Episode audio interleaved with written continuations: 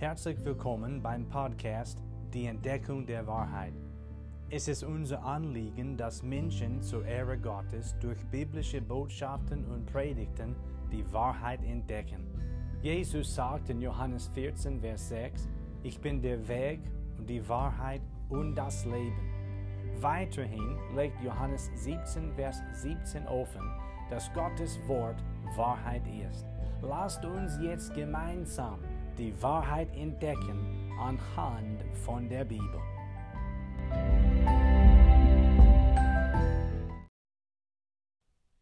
Heute haben wir etwas Neues zum Thema, nämlich Gottes Wort aufnehmen. Gottes Wort aufnehmen. Der Bibeltext befindet sich im Neuen Testament.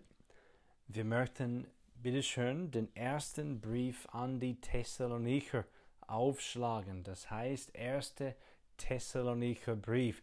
Und wir finden dort Kapitel 1. Der Apostel Paulus unter der Leitung des Heiligen Geistes hat diesen Brief an die Gemeinde der Thessalonicher geschrieben. Im Kapitel 1 und 2 spricht er viel, also ziemlich viel von der Zeit, in der er in der Stadt Thessalonik dem Herrn Jesus gedient hatte. Unser Text liegt innerhalb der ersten zwei Kapitel.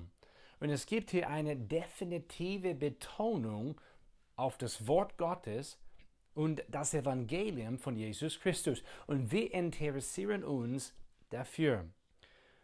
Ich werde gleich den Bibeltext vorlesen, aber ich möchte etwas zur Einleitung zuerst sagen.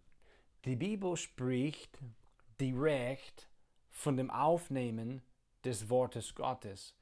Und hier in unserem Text befindet sich ein Beispiel. Andere Stellen sind zum Beispiel Hiob 22, Vers 22, Hesekiel Kapitel 3, Vers 10, Apostelgeschichte Kapitel 2, Vers 41 und Kapitel 8, Vers 14, Kapitel 11, Vers 1 und so weiter. Diese Sache von dem Aufnehmen des Wortes Gottes ist äußerst wichtig und steht immer wieder in der Heiligen Schrift. Nun möchte ich den Bibeltext vorlesen.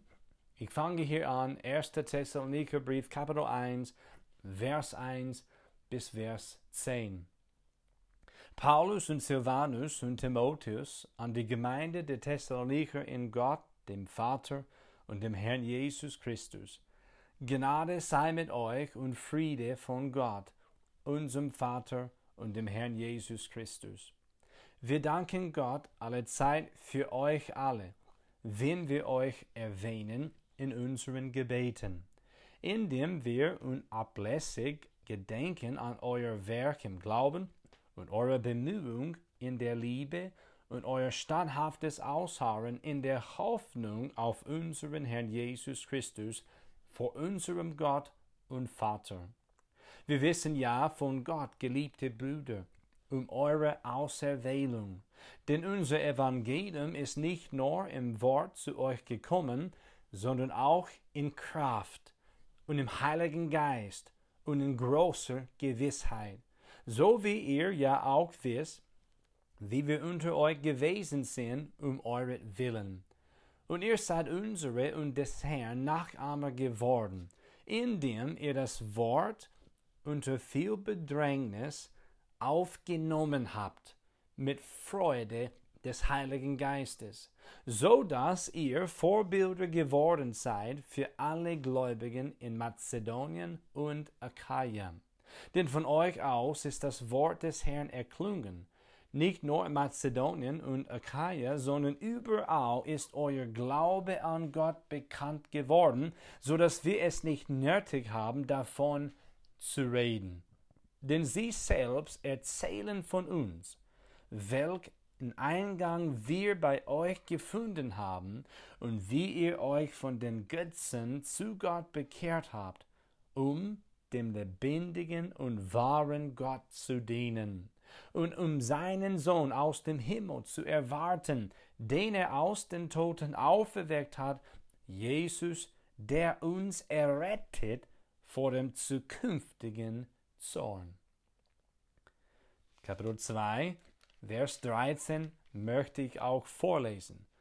Hier schreibt Paulus, die gleichen Personen an diese gleiche Gemeinde, Darum danken wir auch Gott unablässig, dass ihr, als ihr das von uns verkündigte Wort Gottes empfangen habt, es nicht aus Menschenwort aufgenommen habt, sondern aus das, was es in Wahrheit ist, aus Gottes Wort, das auch wirksam ist in euch, die ihr gläubig seid. In Kapitel 1, Vers 6 und auch in Kapitel 2, Vers Nummer 13 spricht das heilige Wort Gottes direkt von dem Aufnehmen des Wortes Gottes. Das haben wir zum Thema. Das Wort aufnehmen hat mehr als nur eine Bedeutung, das wissen wir schon, oder?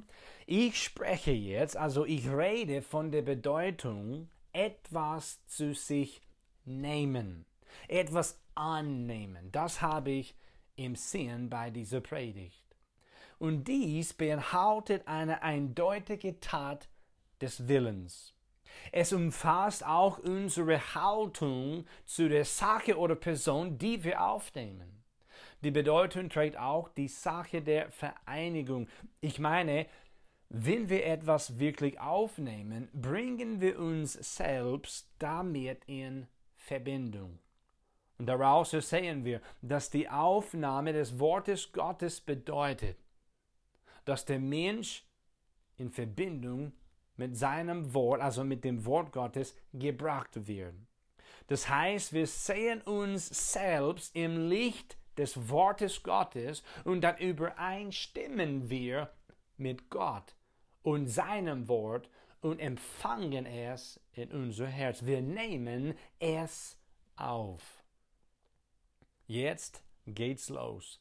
Wir möchten diese Bibelstelle erkunden, damit wir besser verstehen oder besser gesagt, damit wir wirklich die Wahrheit entdecken, was Gottes Wort über das Aufnehmen des Wortes Gottes zu sagen hat.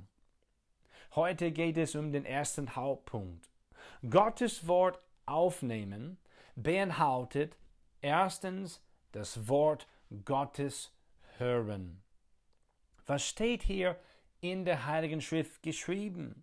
Paulus und Silvanus und Timotheus sind nach Thessalonich gekommen.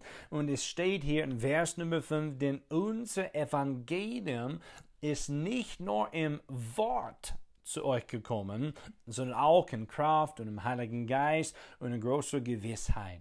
Das Evangelium ist gekommen. Sie haben es im Wort verkündigt. Es steht in Kapitel 2, Vers Nummer 13, dass diese Menschen Gottes Wort aufgenommen habt als das verkündigte Wort Gottes, aus das Wort Gottes, das verkündigt worden ist. Und Paulus hat das Wort Gottes dort beschrieben als das von ihm und von seinen Mitarbeitern verkündigte Wort Gottes. So wir dürfen hier aus der Schrift ersehen, Gottes Wort aufnehmen beinhaltet erstens das Wort Gottes hören. Bevor der Mensch das Wort Gottes aufnehmen kann, muss der Mensch Gottes Wort hören. Wir sehen hier im Text, es gab das Betreten des Evangeliums. Die Thessalonicher, die Menschen da, sie waren sehr religiös. Etliche von ihnen haben den allein wahren Gott anerkannt, aber sie haben ihn nicht erkannt. Während andere Thessalonicher Götzen angebetet haben und somit den allein wahren Gott auch nicht erkannt. Kapitel 1 und Vers Nummer 9 zeigt, dass diese Menschen sich von Götzen zu Gott bekehrt haben. Trotz der Religiosität waren all diese Leute noch in ihren Sünden. Sie, sie mussten sich zu Gott bekehren. Bevor die Bekehrung waren sie immer noch verloren, trotz der Religion. Sie waren noch von Gott getrennt in ihren Sünden, trotz der Religion, trotz allem. Und was sehen wir hier? Dann kam das Evangelium Gottes eines Tages in ihr Leben ein, gesandt von Gott, dem Herrn. Und es wurde von Paulus, Silvanus und Timotheus, den Dienern Gottes, gebracht. Das Evangelium Gottes hat ihr Leben im Wort und in Kraft betreten.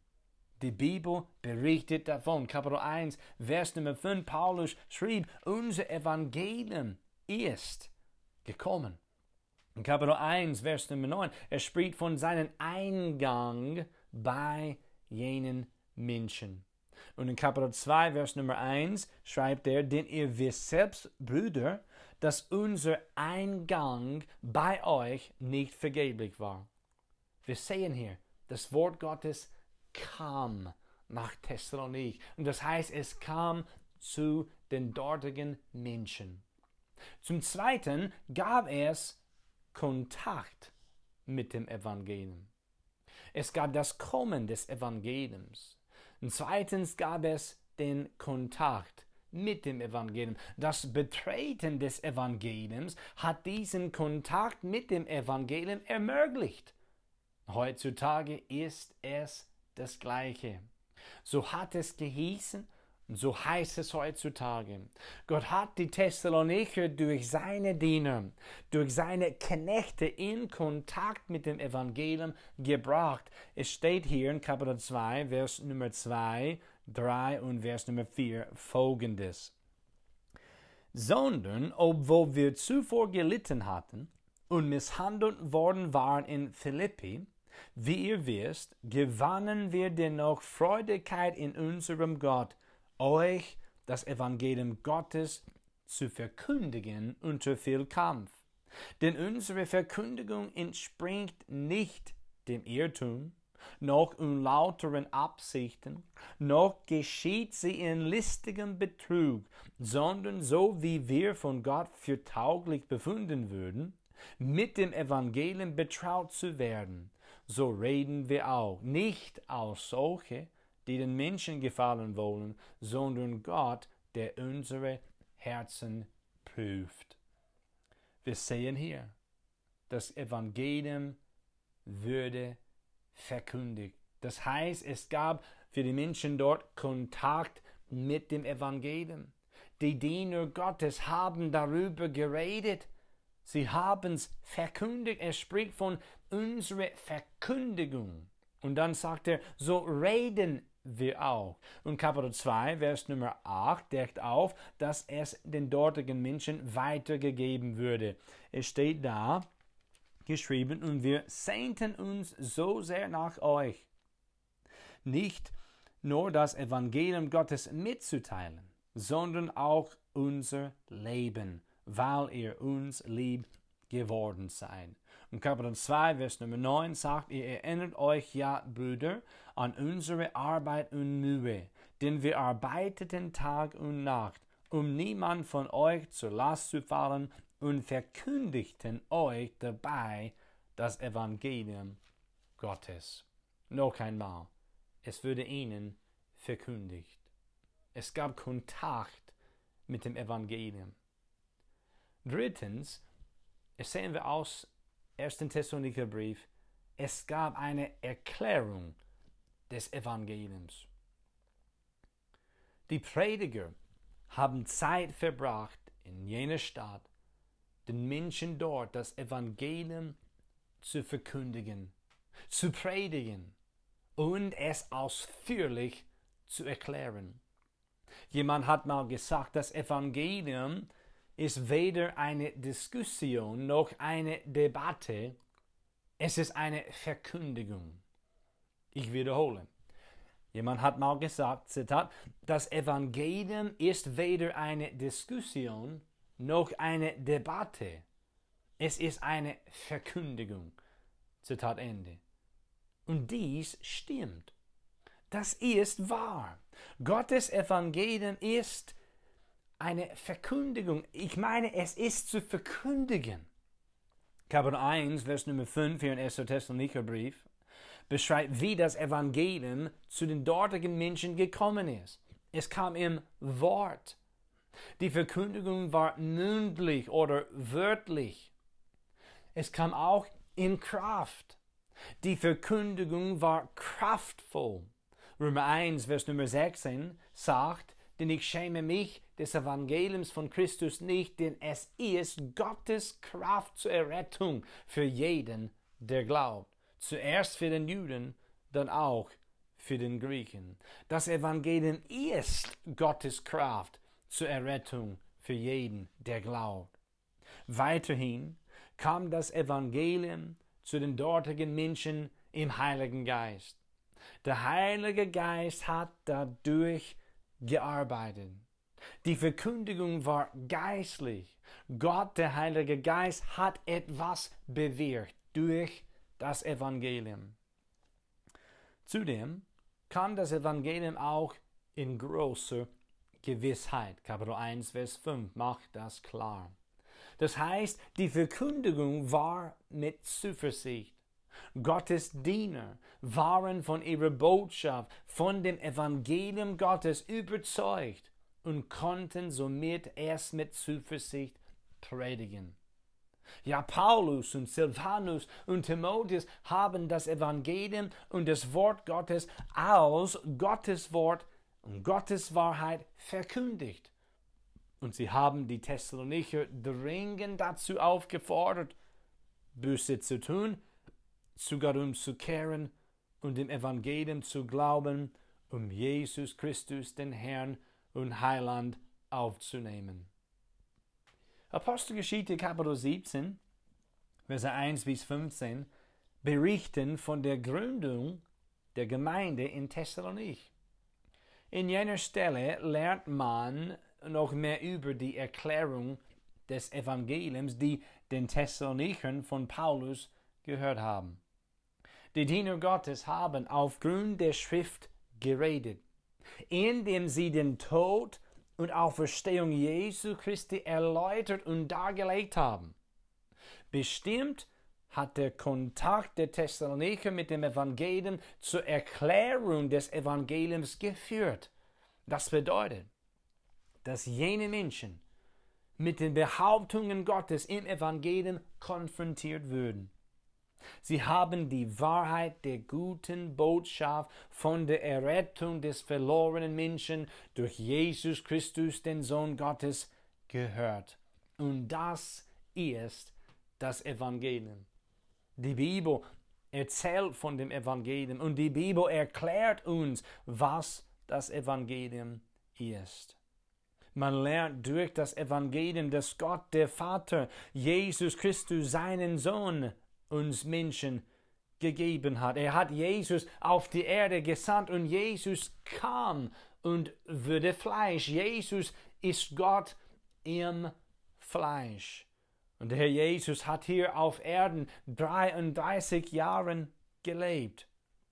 Und Jesus hat so viel getan. Er hat so viele Wunder durchgeführt. Er hat so viele Kranken gehaut und so weiter. Er hat uns gezeigt, was Liebe, echte Liebe wirklich ist und wie das denn im Leben aussieht. Aber Jesus hat noch weiteres für uns Menschen getan. Das Evangelium lehrt uns, dass Jesus Christus für unsere Sünden gestorben ist und dass er begraben worden ist und dass er am dritten Tag auferstanden ist. 1. Korinther Kapitel 15, Vers 3 und Vers Nummer 4. Das ist die Erklärung des Evangeliums. Das Evangelium sagt uns, Jesus ist für unsere Sünden gestorben. Für meine Sünden und für deine Sünden ist Jesus Christus gestorben. Hier sollte etwas erklärt werden. Sieh mal, Jesus starb für uns, für unsere Sünden. Das heißt, wir müssen verstehen, es gibt eine Strafe für die Sünde. Und die Strafe für die Sünde ist der Tod. Römer 6, Vers 23, das ist im Neuen Testament. Und dort heißt es, denn der Lohn der Sünde ist der Tod. Aber die Gnadengabe Gottes ist das ewige Leben in Christus Jesus, unserem Herrn. Die Strafe für die Sünde ist der Tod des Sünders. Das heißt, die Strafe für unsere Sünden ist, dass wir, dass ich und du sterben müssen. Es steht geschrieben im Alten Testament, in Hesekiel, Kapitel 18, Vers Nummer 4, die Seele, die sündigt, soll sterben. Das Neue Testament bestätigt dies nicht nur in Römer 6, Vers 23, sondern auch in Römer 5, Vers Nummer 12. Daraus lernen wir, dass durch einen Menschen, also den ersten Menschen, Adam, die Sünde in die Welt gekommen ist und durch die Sünde der Tod. Und so der Tod zu allen Menschen hingelangt ist, weil wir alle gesündigt haben. Das Wort alle betone ich an dieser Stelle. Es steht in Römer 3, Vers 23 geschrieben, wir alle haben gesündigt und verfehlen die Herrlichkeit, die wir vor Gott haben sollten. Bestimmt ist der Tod die Folge der Sünde. Und bestimmt sind wir alle Sünder. Jeder Mensch. Es gibt da keine Ausnahme. Aber bestimmt ist Jesus Christus für unsere Sünden gestorben. Für uns alle. Aus Liebe zu uns. Er ging zum Kreuz mit 33 Jahren. Und dort hat Jesus an seinem eigenen Leib unsere Sünden, meine Sünden und deine Sünden getragen. Bis zu seinem letzten Atem hing Jesus am Kreuz. Danach würde er begraben. Aber er blieb nicht tot. Nein, am dritten Tag nach seinem Tod ist Jesus Christus der Herr auferstanden und seine Auferstehung bestätigt, dass sein Sündungswerk, also sein Erlösungswerk, ausreichend ist. Aufgrund des stellvertretenden Todes und des vergossenen Blutes und des siegreichen Auferstehung des Herrn Jesus Christus ist die Errettung von der Sünde vollbracht. Jesus hat dies vollbracht. Und deshalb ist diese Rettung verfügbar. Jesus hat in der Tat für unsere Sünden gebüßt. Jeder, der zugibt, dass er oder sie ein Sünder ist und somit schuldig vor Gott ist, jedoch sich von den Sünden abwendet, um zu Gott zu kommen und an Jesus Christus zu glauben, der wird von Sünde und der Strafe der Sünde gerettet. Glaube heute an Jesus Christus, den gekreuzigten und auferstandenen Herrn. Du hast heute das Evangelium gehört.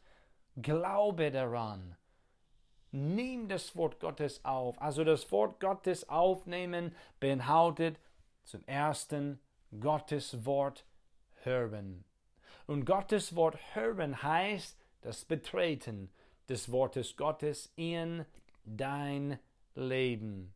Es heißt dann Kontakt mit dem Evangelium Gottes und dann ergibt sich aus diesem Kontakt mit dem Evangelium die Erklärung des Evangeliums. Und das habe ich heute gemacht. Du hast eine Erklärung des Evangeliums Gottes gehört. Du bist in Kontakt mit dem Evangelium gebracht worden. Der Heilige Geist hat dies heute bewirkt. Gott selbst wirkt jetzt in deinem Leben.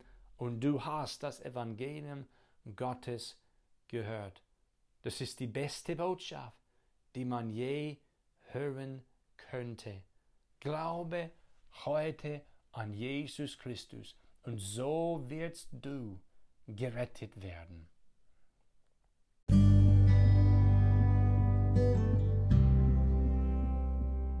Herzlichen Dank, dass du heute dabei warst. Wenn du Fragen hast, lass uns von dir hören. Kontaktinfos findest du in der Beschreibung des Podcasts. Schönen Tag noch und bis zum nächsten Mal bei der Entdeckung der Wahrheit.